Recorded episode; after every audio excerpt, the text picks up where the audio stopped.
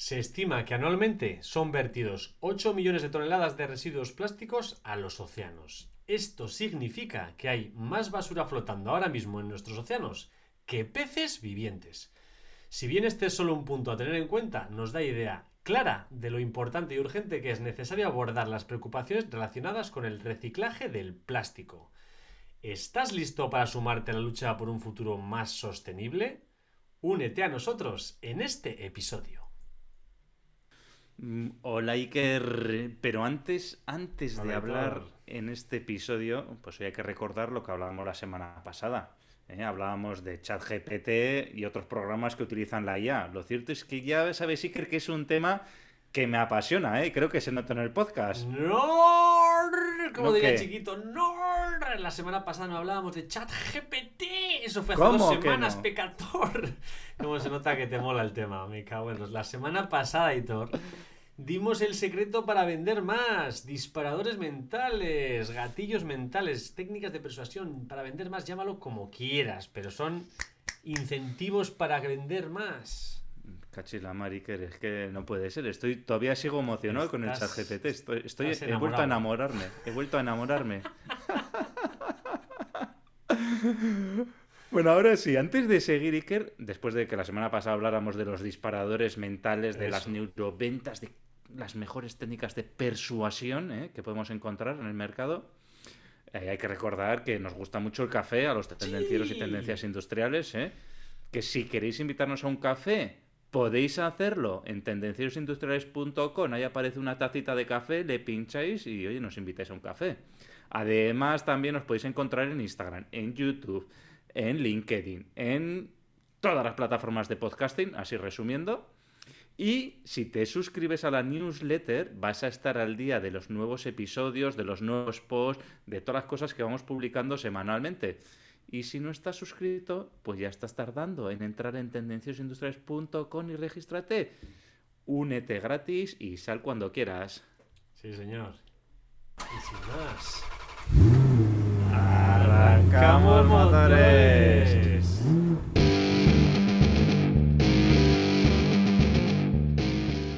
Tendencieros industriales. Tecnología, productividad y ventas.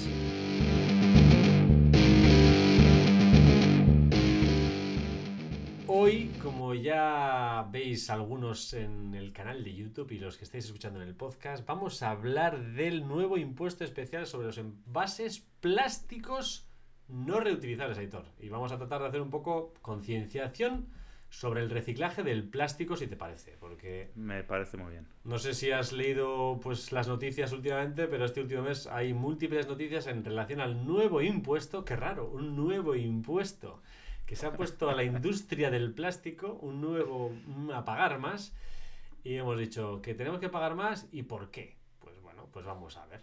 Por ejemplo, esto de el plástico ahora mismo está en boga, en boca de todos, el nuevo impuesto, y lo de recaudar más, eso es una adicción que tienen, ¿eh? de, que los que generamos, que paguemos, ¿no? y ya está, punto. Hay pues sí, pues sí. Eh, hoy he escuchado que los mayores presupuestos de la historia, y bueno, los que están en crisis no pasa nada, pero hay algunos que cada vez tienen más presupuesto. Sí, señor.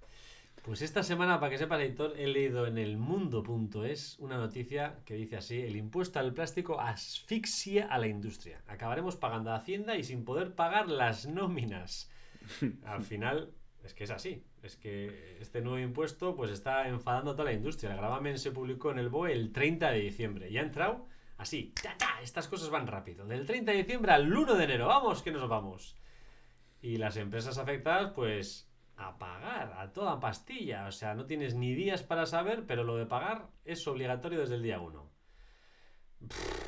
Es de traca. Y si te haces a la idea, Aitor, pues en estos envases hay que pagar 0,45 euros, que no parece mucho, pero por cada kilo de plástico no reciclado. Ah, ¿Sabes más o menos cuánto prevé Hacienda meterse en sus arcas? 491 millones de euros. Ahí es poco, Iker. y parece poco los 0,45 euros por kilogramo, pero si lo traducimos son 450 euros por tonelada. ¿eh? Sí. Quedaros con este dato, que luego hablaremos de ello. Y yo solo tengo que añadir, Iker, que las empresas pagan 45 eh, euros por kilogramo, pero yo cada vez que voy al supermercado y pido una bolsa, antes me cobraban 5 céntimos, luego 10 y ahora no sé si creo que me cobran 20 céntimos por cada bolsa de plástico. ¿eh? Ahí lo dejo, no sé dónde se van esos 20 céntimos, para el supermercado o son 5, 15 o 10 y 10, pero a día de hoy que 20 céntimos por una bolsa de plástico. No de estas de. Las de estas grandes de. Las de rafia no. Pequeñas, ¿eh? Las pequeñas, reutilizables, plástico reciclado, compostables. Tagatón. Bueno, Iker, estamos diciendo que este impuesto especial es sobre los envases de plástico no reutilizables, pero es que esas bolsas de plásticos son reutilizables realmente también, ¿eh? O sea, eh, no deberían estar afectadas porque al final, ¿qué es no reutilizable? ¿Eh? Pues lo veremos, ¿no? Lo veremos, que es no reutilizable. Pues sí, mira, vamos a hablar un poco del, nuevo impuesto, ¿vale? La finalidad de este nuevo impuesto medioambiental consiste en reducir los residuos generados por el consumo de envases de plástico no reutilizable. Este es uno de los kits de la cuestión, ¿eh? Así como fomentar el reciclaje de plástico. Por eso, al final, cuando tienes que motivar a alguien, qué mejor manera de motivarlo que rascándole el bolsillo. ¿eh? Que se tenga que rascar el bolsillo ahí. Se espera que contribuya a la circularidad, a, pues eso, al tema del reciclaje de dicho material, ¿vale? Por eso hoy vamos a tratar este tema, vamos a tratar el impuesto, vamos a tratar todo lo que es en general el reciclaje del plástico, ¿vale? Entonces, eh, importante que lo dice la normativa, no tiene consideración de envase a efectos del impuesto aquel que, formando parte integrante de la mercancía, es necesario para contenerla, sustentarla, preservarla durante todo su ciclo de la vida y se destina a ser usado, consumido o eliminado conjuntamente con ella.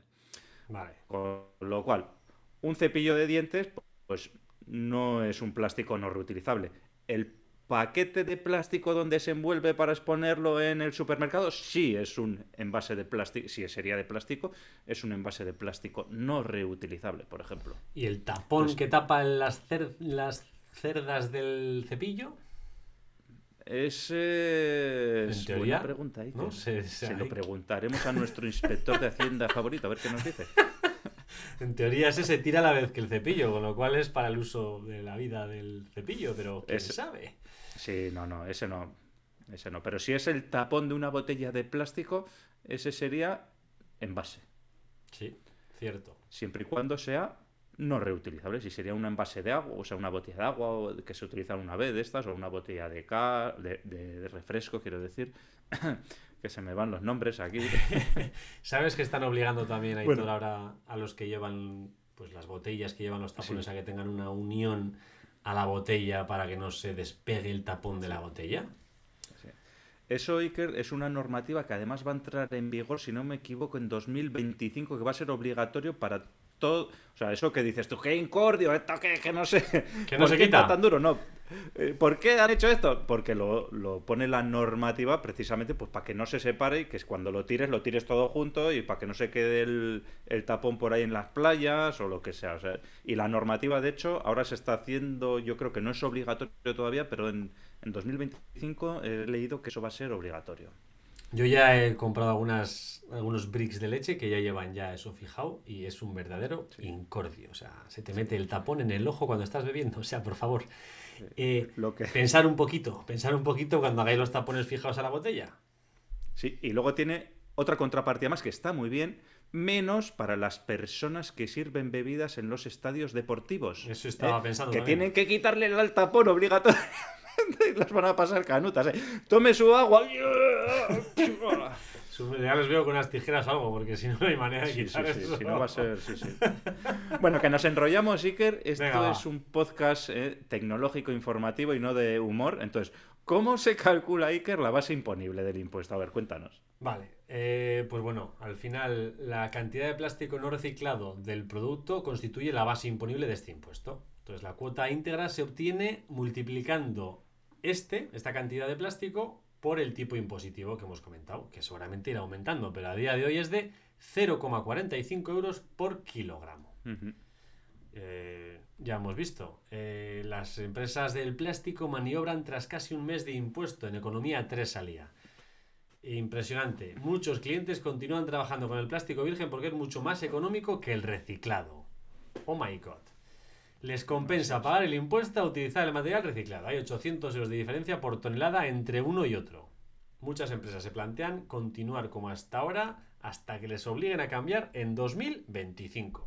¿Esto quién lo cuenta? Pues Almudena Invernon en Economía 3, que es la directora de procesos de I+D+I en Caiba. Es empresa especializada en fabricación de envases, nada más y nada menos. Eso es. Iker, ¿Qué? si el envase, o sea, si el plástico virgen te cuesta 800 más barato, 800 euros más barato, aunque tú le sumes 450 euros de tasa, te sale más barato comprar virgen, ¿no? Entonces, eh, bueno, eh, luego hablaremos de a ver quién paga y a ver qué es esto, ¿no? no me salen las eh, cuentas. no me salen las cuentas, ¿no? Pero bueno, esto lo que sí que da pie a ver que desde 0,45 pues, tienen, la verdad es que tienen margen para subirlo hasta 0,80, ¿eh? Sin ningún problema, además. Subirá, tranquilo. Bueno, ¿qué ocurre cuando Iker, pero además se me ocurre otra cosa, ¿no? Porque hablamos del reciclaje, ¿no? Que es, vamos Sí. a hablar, ¿no? Entonces, ¿qué pasa si vamos a el envase es reciclado, ¿no? Si vamos a esas botellas de agua son recicladas, ¿no? ¿Qué pasa en este caso? ¿Cómo pagas esos 45 céntimos por kilo? No, pues si la base. si- al final, si la mitad está reciclado, por ejemplo, editor, solo se paga por el porcentaje de plástico no reciclado. Es decir, el plástico virgen, tú pagas 0,45 euros por el porcentaje o por la cantidad de kilos de plástico virgen que estás utilizando en ese caso. O sea, si es totalmente reciclado, no tendrías que pagar. Si es totalmente virgen, habría que pagar todo. Si es 50 y 50, pues pagarías solo el 50%. Vale, vale. Y esto, Iker, pero claro, yo puedo decir lo que me dé la gana. Digo, oye, no, No. no, es que mis botellas son 100% recicladas. No, no, no, no, no, no, no. Tú puedes decir lo que quieras, pero tienes que justificarlo. O sea, tiene que haber una entidad acreditada que certifique que el plástico tuyo está reciclado y dónde se ha reciclado y por dónde ha pasado. Que es otro de los rollos que hay porque mm, aquí hay un mamoneo de yo te doy a ti, tú le das al otro, el otro se lo da al otro, el otro se lo da al otro y al final vete a saber si eso acaba en un vertedero porque todo el mundo dice que está reciclando y al final no sabe dónde acaba el plástico ese. Claro. Oye, Iker, ¿y tú crees que yo tendré posibilidades de convertirme en una empresa certificadora? Acreditada. Eh, Porque es un Uh. negocio, ¿eh? Es un Pues- negocio también hay certificar, ¿eh? Que efectivamente es reciclado. Pues, eh, O pues eso sí. igual está en manos de unos pocos que no sabemos quiénes son. Bueno, sí, algunos podemos tener una idea. Algunos sabemos eh, que están por ahí, sí. No, no creo que te lo pongan fácil, editor, pero bueno, puedes intentarlo. Vale, vale. Bueno, y ahora volvemos, Iker, a otro de los kits de la cuestión. Sí. Eh, sí, vale. eh, 0,45 euros por kilogramo, pero ¿quién va a pagar esto? ¿Lo digo yo o lo dices tú? Entonces, sí, bueno, está claro quién lo va a pagar al final va a ser el consumidor. O sea, vamos a ser tú y yo los que paguemos esto, ¿vale? Pero, pero, ahora vamos un poco a la parte ya más normativa, más Sí. legal. Sí. El que primero tiene que pagar este impuesto, pues va a ser bien si es un fabricante que es importador, o sea, imagínate que tú importas productos de China, Sí. pues tú como importador vas a ser el que tiene que decir, oye, pues mis productos vienen con X kilos de o X toneladas de, eh, de, embalaje, de embalaje plástico no reciclable. El importador es el que va a pagar por eso. Si, tanto si es una importación o, o si es una adquisición que sea intracomunitaria, ¿vale? Eh, si eres un fabricante, imagínate, tú fabricas productos y esos productos luego los envasas, ¿no? Pues al envasarlos tú como fabricante, pues también tienes que, que pagar tú. Y además, si posees o comer, posees irregularmente o comercializas estos envases, entonces también vas a tener que pagar por ellos. Madre mía. Pero se paga una sola vez, ¿no? En todo el Se paga, de vida. sí, sí, se paga, se paga solo una vez en teoría. Vale, vale. Entonces, llegados a este punto, Iker, eh, hace tiempo que no escuchamos a Mar. Bueno, la última vez que le escuchamos tenía una voz un poco robótica. No sé qué, qué le ha dicho al respecto Mar, pero tenemos, yo creo que esta vez sí que ya se ha puesto las pilas, las navidades, ya le entran entrado ganas de trabajar o colaborar con nosotros, ¿no? ¿Tenemos algún vídeo? Tenemos vídeo, sí señor. Vamos a escucharle. Buenos días a todos y a todas. Hoy toca hablar del nuevo impuesto europeo para los envases de plástico no reutilizables. Pues nada, un nuevo impuesto a aplicar en España desde el 1 de enero de 2023. El resto de países han preferido esperarse un año. ¿Por qué? Porque la gestión de todo esto eh, es, va a ser complicada para muchas empresas y además eh, lo que queda exento es pues todo aquel, aquel plástico, por ejemplo, plástico de burbujas, etcétera, que puedas reutilizar, no entraría dentro del impuesto. Eh, si eh, el peso del embalaje de plástico no supera los 5 kilos por mensuales, pues tampoco entra. Y, si las bolsas que utilizas para, para, para producto que vendes es plástico con, con certificado 100% reciclado, pues tampoco entraría. Imaginaros las empresas internacionales con el departamento de logística evaluando eh, tipo de plástico, peso de plástico en cada envío a cliente cada mes que puede ser diferente y cuando tienes 40.000 productos y esos productos además son flexibles, o sea que puedes pedirlo de diferentes longitudes, incluso puedes inventarte las longitudes. O sea, genial. Y además, lo mejor de todo esto es, ¿sabéis quién va a pagar todo esto? Esto, todo, esto no lo va a pagar la empresa. Todo esto al final las empresas lo que van a hacer va a subir los precios de los productos porque va a valer más la gestión de todo esto que el impuesto en sí. ¿Y, quién va a pagar? Pues los de siempre. Los ciudadanos van les va a tocar pagar un aumento de precios que si ya no teníamos suficiente con la inflación y la inflación subyacente, pues con esto aún más. O sea que muchas gracias gobierno español por anticiparte y por preocuparte por el reciclaje del plástico antes que el resto de Europa. Saludo de todo. Bueno, Mark, se le ha visto un poco cabreado, ¿no, Iker? se ve que lo está sufriendo en sus carnes.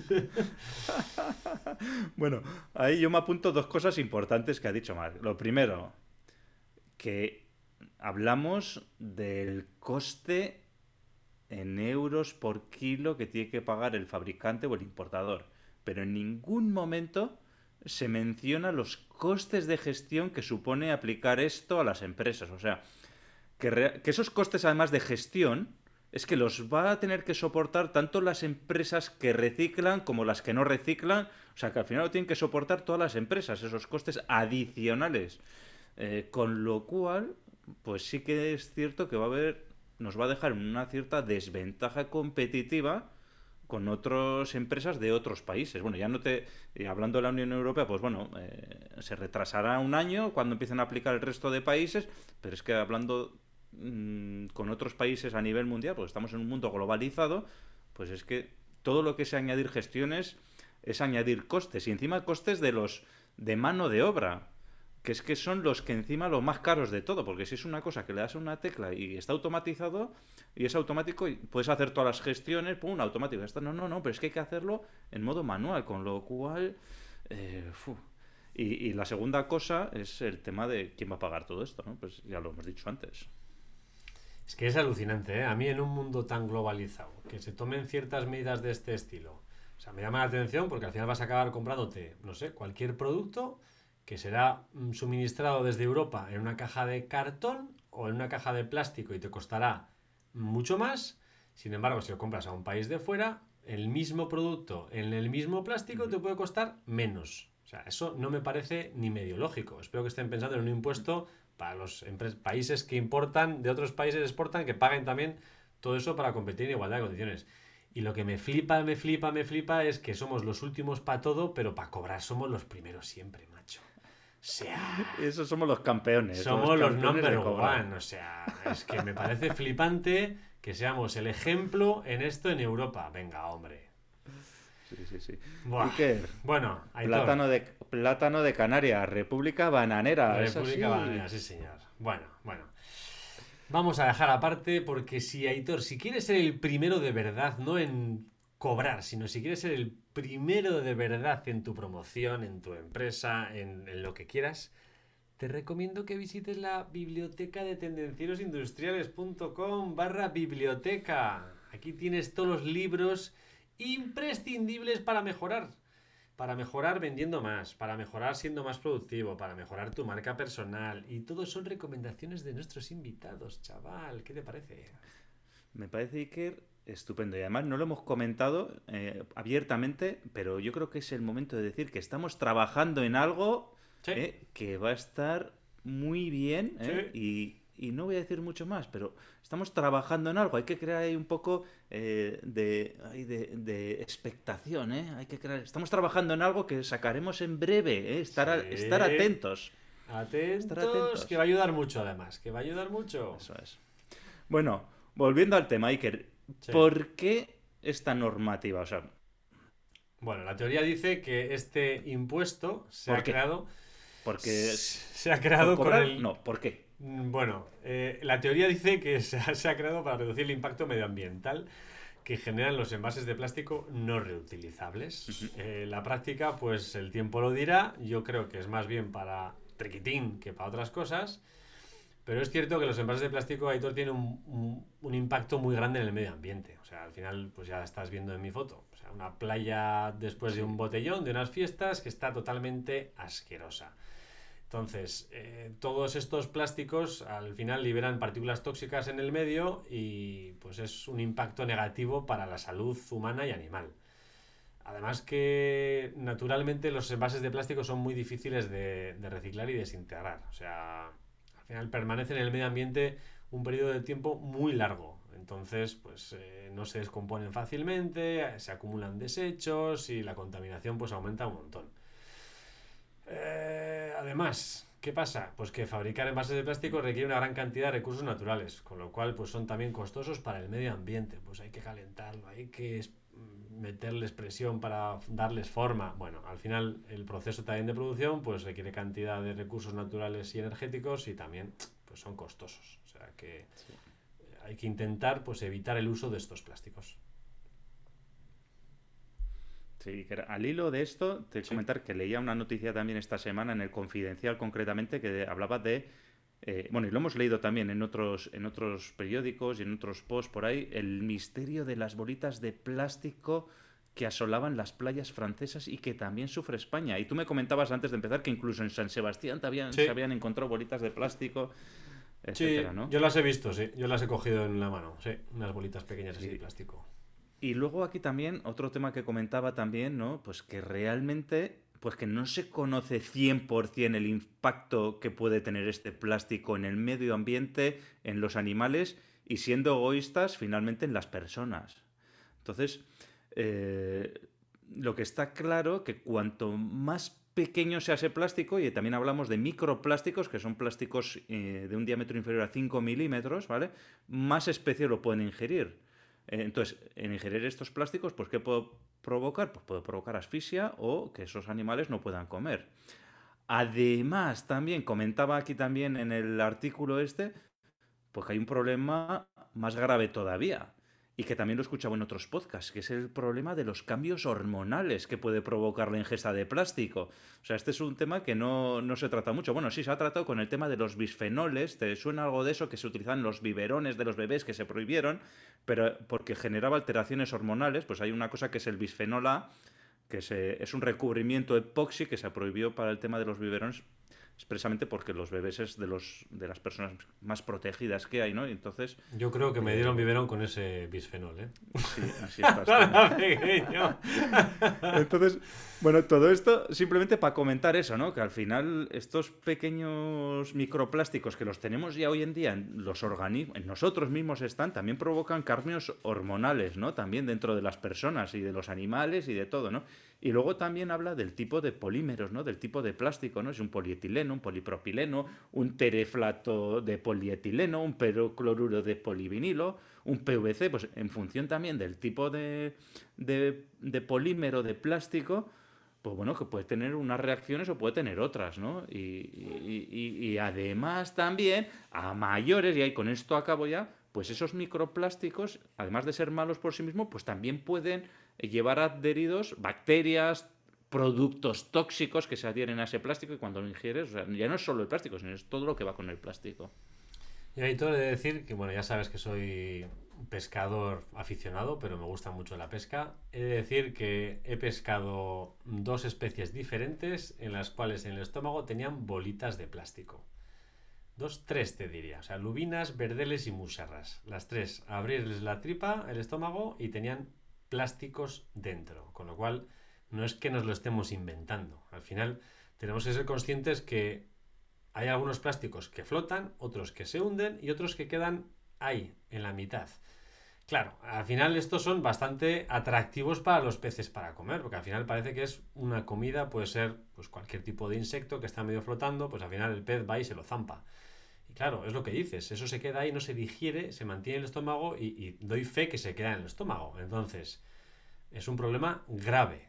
O sea. Entonces, eh, el primer problema de reciclaje de plástico pues se basa en los materiales. Plásticos, Aitor, hay muchos, como has dicho, ¿no? Pero no todos son reciclables. O sea, en realidad se reciclan muy pocos tipos de plástico. Solo concretamente cuatro. Pero hay, ¿sabes cuántos hay? Dime, ¿cuántos puede haber? Hay más de 80.000 tipos de resinas. Ay, me cago en la O sea leche. que para reciclar correctamente cada plástico necesitarías en tu casa 80.000 80.000 cubos amarillos. Eh, hombre, me, me imagino que luego habrá unos procesos genéricos, pero de Claro. reciclado de plástico, aunque, pues bueno, lo, ideal sería cada plástico reciclarlo con su manera, ¿no? Claro, al final es que parece que plásticos son todos plásticos y envases en el mismo sitio, pero al final son muy diferentes los plásticos que hay. Entonces, y realmente plásticos que vemos todos los días, como las bolsas de plástico, el film este de cocina que utilizamos pues para conservar los productos en el frigorífico, las bandejas alimentarias, estas bandejas de por spam, pues donde nos viene a veces el pescado, la fruta y demás, son muy difíciles de reciclar.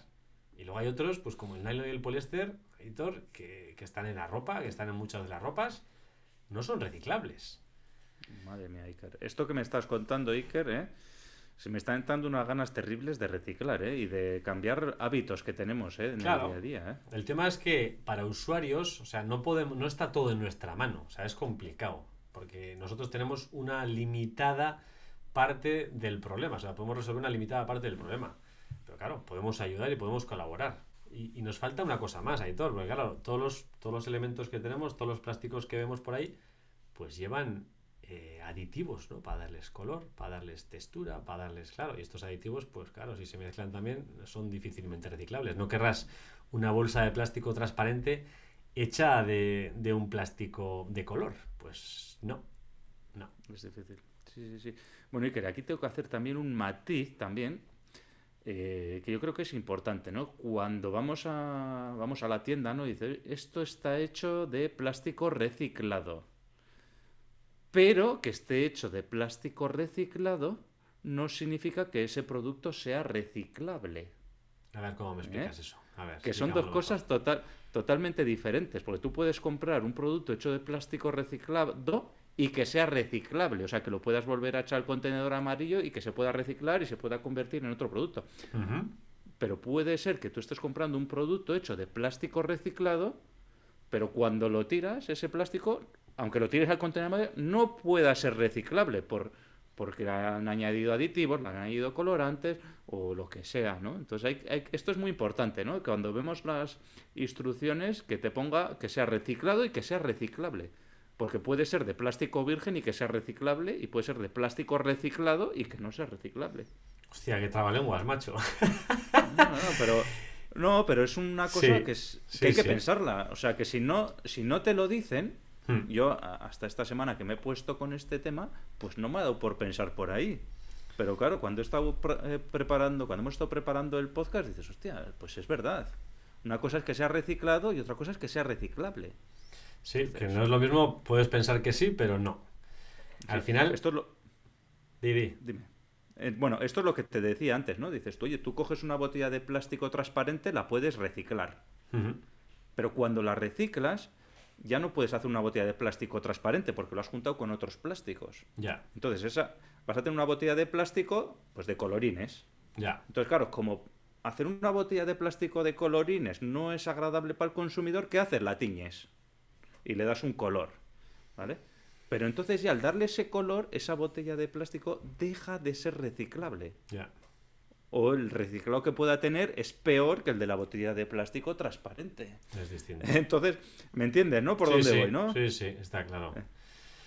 Otra cosa que has dicho, Aitor, son las instrucciones. Mira las instrucciones, se parece reciclado o reciclable. Las instrucciones, por Dios, podrían dedicarles un poco más de tiempo, porque eh, creo que, bueno, no soy un nivel pro en reciclaje, pero sí soy nivel medio alto. Hay verdaderos productos en los cuales tengo serios problemas para identificar dónde tengo que tirarlos. O sea, me produce, eh, incluso leyendo las instrucciones, ¿eh? O sea, tendría que ser tan fácil como, ostras, el plástico es así, el tapón va aquí, la botella va aquí y el papelito va aquí. Eh, ostras, es que vas a tirar un yogur y no sabes a veces si el plástico es plástico, si es papel o no es papel. Le tienes que quitar el papel. Hombre, por favor, faciliten un poco el tema. O sea, faciliten un poco el tema. Sí, sí.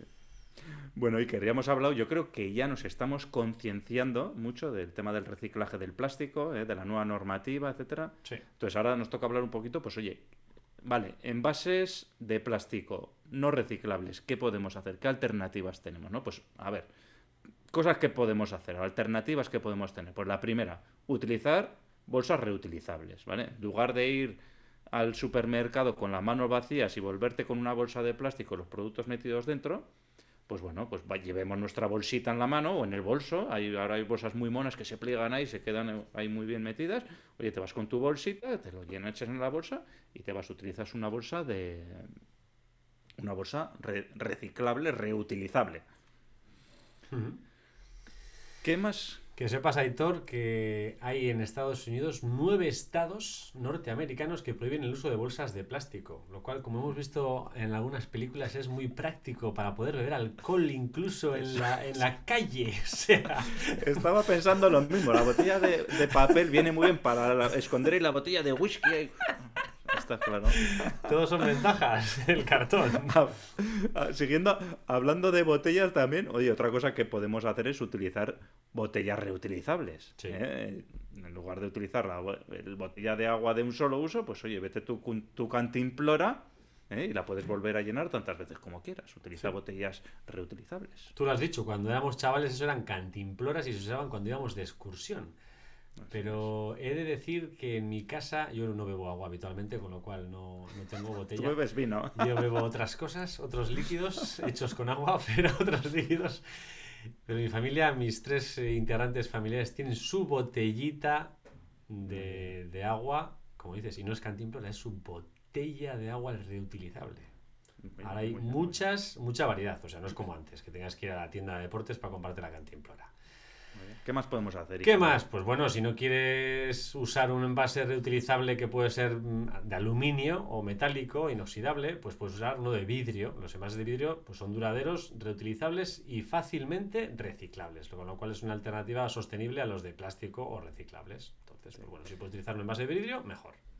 Sí, los que tenemos ya cierta edad, Iker, nos acordamos aquí de una tendencia que va a volver, yo creo, con el tema este del, del reciclaje y de las normativas, que es la botellita de, no sé si era de otro refresco, pero la botella de cas de un litro, litro y medio, ¿eh? que era el envase retornable, ¿no? Te lo bebías y luego tienes que volver con la botella de cristal a la tienda ¿eh? y ya está, pues bueno, se volvía a llenar, se limpiaba, se etiquetaba, se volvía a llenar y te la volvían a traer, bueno, te traían otra, ¿no? Esa que habías devuelto. Que sepas que en los países de Europa... Eh que se supone que están más preparados para estas cosas que nosotros, solo se supone, ¿eh?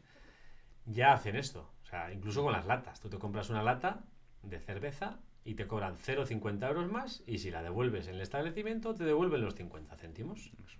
Pues es que está inventado, es que está inventado. ¿Por qué no volvemos a cosas que están prácticas? Vas allí y lo reciclas directamente en el sitio, como, como procede, ¿no?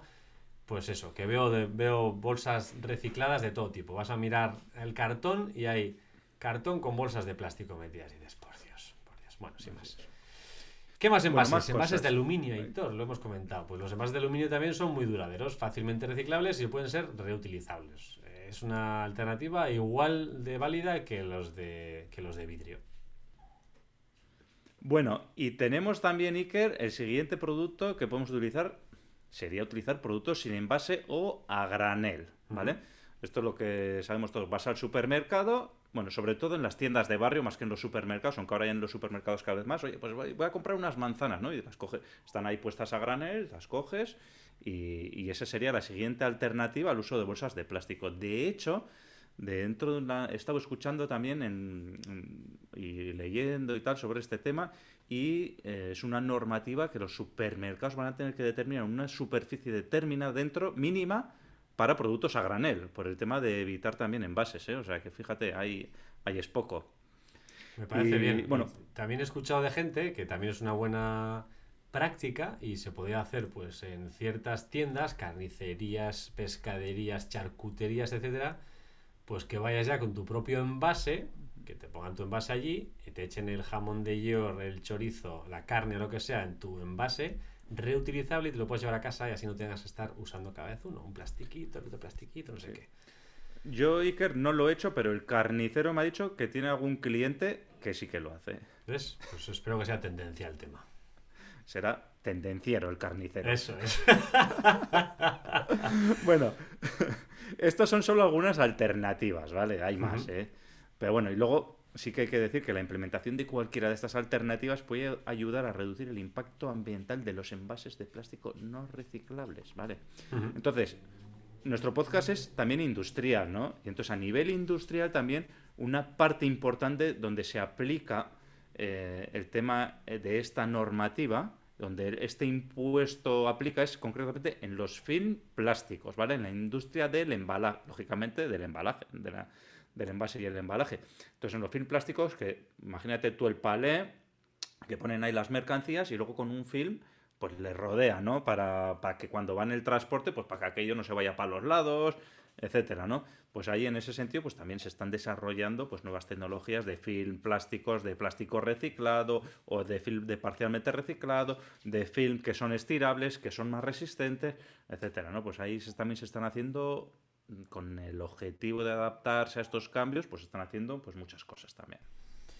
El tema, editor, es que no tenemos en todos los sitios capacidad de sustituir los plásticos o de utilizar plásticos reciclables. O sea, ni hay tecnología todavía preparada para ciertas producciones, para ciertos envasados, ni tampoco hay alternativa porque hay ciertos envases en los que sí o sí tienes que ir a morir al plástico. Entonces, en la producción, digamos, masiva, en el embalaje masivo de productos, todavía hay carencias. Hay carencias que, que nos va a costar pues, sustituir. Sí, hay- vamos, que hay veces que no hay alternativas. No, no hay alternativas, pero para, esas, para esos casos, para esos casos, ¿sabes qué alternativa hay, Aitor? Dime, cuéntame. Pues está hay descubrimientos, se están descubriendo pues bacterias, por ejemplo, que comen plástico. Podemos leer una noticia en residuosprofesional.com que dice la bacteria Rhodococcus ruber se come y digiere el plástico. ¿Qué te parece?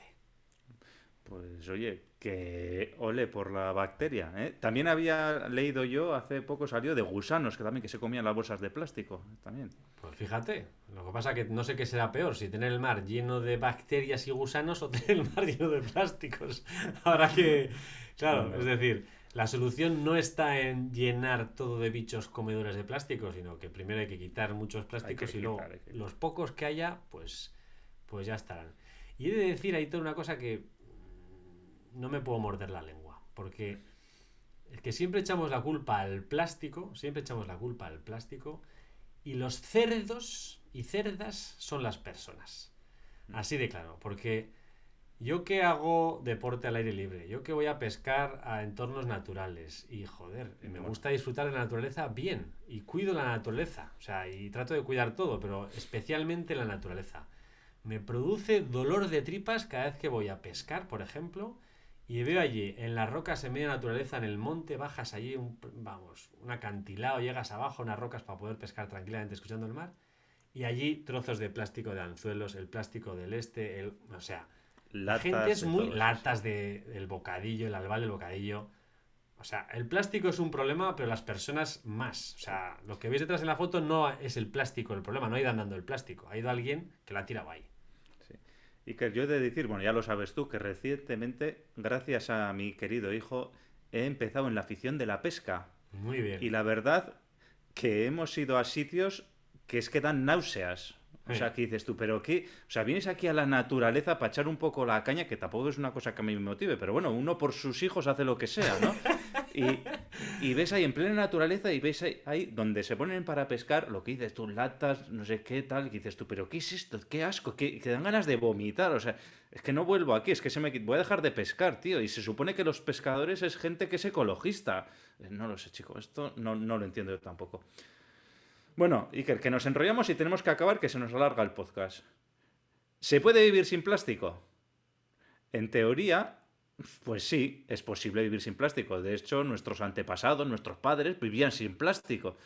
Pero hoy en día en una sociedad moderna, pues esto es muy difícil, ya que el plástico pues está muy integrado en muchos aspectos de nuestra vida cotidiana. Y de hecho, muchas de las soluciones sin plástico no se podrían hacer, como hemos comentado antes, ¿no? Pues desde envases de alimentos, bebidas, eh, electrónica, ropa. El plástico, pues sí, es un material que es versátil, es económico y que se utiliza pues en un montón de cosas. Sin embargo, pues oye, es posible reducir el uso de plástico y ya está en nuestras manos el adoptar prácticas que sean más sostenibles, pues como hemos dicho antes, ¿no? Utilizar bolsas reutilizables, las botellas también que sean reutilizables, eh, no utilizar envases de plástico no reutilizables y también es importante, pues hoy participar dentro de lo que es el reciclaje, la gestión sostenible de residuos, de plástico, pues y todas estas cosas, ¿no? Entonces hagamos lo que está en nuestra mano eh, para combatir pues todos estos residuos de plástico, ¿no? Y para ser más ecológicos, ¿no? ¿Qué puedes hacer tú, Iker? Cuéntanos. Pues mira, hay muchas cosas que puedes hacer. Una de las cosas que no he hecho yo, pero que sí ha hecho mi hija y me parece una muy buena idea de concienciación y encima de trabajo, es llevar a los chavales del colegio a limpiar una zona de tu ciudad o de tu entorno. Concretamente, los de clase de mi hija fueron en Piragua, encima es divertido, vas en Piragua, haces una bajada en Piragua por el río y mientras vas bajando en Piragua vas recogiendo todos los plásticos y residuos que vas encontrando por el camino. ¿Ves? Es una manera sencilla de hacer algo ayudando al medio ambiente y encima concienciar a los chavales de que realmente hay que tener cuidado porque si lo tiras al río, luego eso se queda ahí y hay que recogerlo. Mm. Entonces, pues se puedes hacer eso puedes reducir el plástico. Pues ir al tu carnicero y llevarle el tupper de casa y todo, por ejemplo. Y entonces, pues no tienes ni que envasar, ni sobreenvasar, ni el plastiquito que te pone, ni la otra bolsita, ni luego en la otra bolsita. Pues mira. No comprar huevos fritos envasados en envase de plástico, por, por ejemplo. Por ejemplo, no comprar tantas comidas eh, producidas, fabricadas. O sea, si ese tupper lo has llevado, lo puedes volver a reutilizar. O sea, sigues utilizando el plástico hasta que realmente no puedas eh, darle más usos. Entonces, antes de tirar ese plástico, vuelve a utilizarlo. Al final, pues límpialo. Pues incluso en casa, eh, nosotros hemos hecho algunos cubiertos estos de plástico que se han utilizado en algunos cumpleaños, reutilizarlos para, para, futuras ocasiones. Pues bueno, no es lo más práctico, pero ostras, pues bueno, si está en casa y lo puedes limpiar en lavavajillas y demás, pues se limpia y... Sí, dentro de lo que esté en tu mano, lógicamente. Eso es. Al final, bueno, pues, ¿qué más puedes hacer también? Pues crear conciencia. Lo mismo que hace en el colegio, pues puedes hacerlo tú en tu casa. Vas a tus chavales y le dices, pues mira, este es el plástico y hay que reciclarlo aquí. Este, pones, pues por ejemplo, puedes poner las tres basuras en casa o las cuatro basuras si tienes también lado orgánico. Oye, hay que tirar esto aquí, vas enseñando. Este es el azul, este es el amarillo. Pues yo, por ejemplo, lo que he hecho, he puesto una basurita azul, una amarilla, la normal. Pues bueno, pues vas poniendo ahí y vas diciendo, oye, esto se tira aquí, esto se tira allá. Al final, eh, a día de hoy, a día de hoy y a día del momento en que estés escuchando el podcast, seguramente no es posible vivir sin plástico, pero sí que es posible reducirlo y aprovechar el que está al máximo. Entonces, pues bueno. Así, sí, que se te ha olvidado una cosa que puedes hacer. ¿Qué?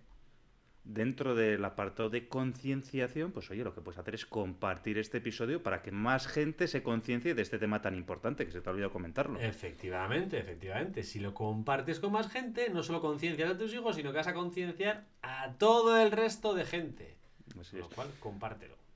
Así es. Bueno, Iker, ya con esto ya acabamos el podcast. ¿eh? El reto de esta semana es, está claro, seamos más ecologistas, seamos más verdes. ¿eh?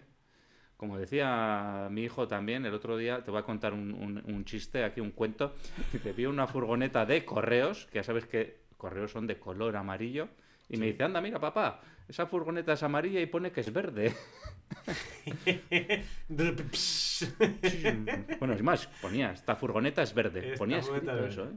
Pues bueno, sin más, eh, tendenciero, ya sabéis, invitarnos a un café en tendenciosindustriales.com, déjanos tu comentario si quieres aportar tu experiencia, comparte este episodio para ser más ecologista, para concienciar a la gente, podéis ayudar a más personas que se aprovechen de esta concienciación, tanto cinco estrellas, recomendando, dándole al me gusta para que le aparezca más gente. Efectivamente, suscríbete para estar al día de nuevos episodios. Sin más, tendenciero, tendenciera. La semana te espera. Chao. Chao.